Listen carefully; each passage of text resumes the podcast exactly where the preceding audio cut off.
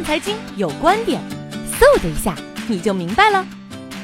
今天我们来谈谈李彦宏应该怎么应对百度的危机事件。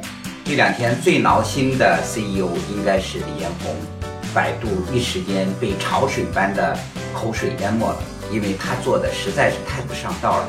大家知道的，我们的这些贴吧有百分之四十居然都给卖出去了，而买的这些人居然是江湖上卖假药的。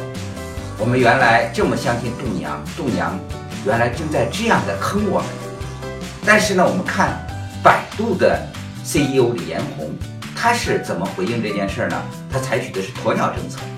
什么叫鸵鸟政策？我们都知道，鸵鸟遇到事儿呢，喜欢把头呢啊蜷起来啊，所以这叫一种啊处理危机最差的办法。这是典型的李克难的思维。那么李彦宏他是如何来回应的呢？啊，最近的啊这呃昨天啊爆出来啊，李彦宏在内部讲话中说，都是公关给做坏了，啊，没有好好的处理这个危机啊，结果舆论都带沟里了。现在你看出事了吧？让人家的这个整个的啊舆论是怀疑我们百度的价值观。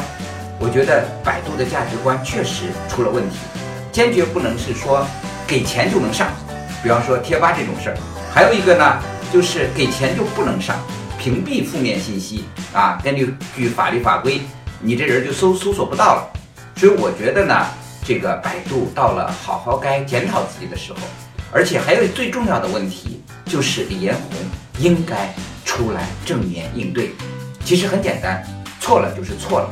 在这样的经商的大环境下啊，地沟油啊、假货啊泛滥啊，百度的问题其实不是百度一家的问题。如果百度能做一个负责任的公司，做一个表率，而不是同流合污啊，诚恳道歉啊，洗过自新，我觉得其实中国的网民要求也并不高，因为我们也没有什么啊这个其他的搜索引擎好用，我们不是还得天天用百度，不是吗？所以百度的啊贴吧的前百度的一个副总啊，他的贴吧的负责人就说了，你们别老啊，他已经现在离开百度了啊，他是这样说的回应的。他说：“你们别老给我压力，我回去也不用啊。你们在这个骂我啊，骂百度，而我在怀念谷歌。问一下网友，你们怀念谷歌吗？”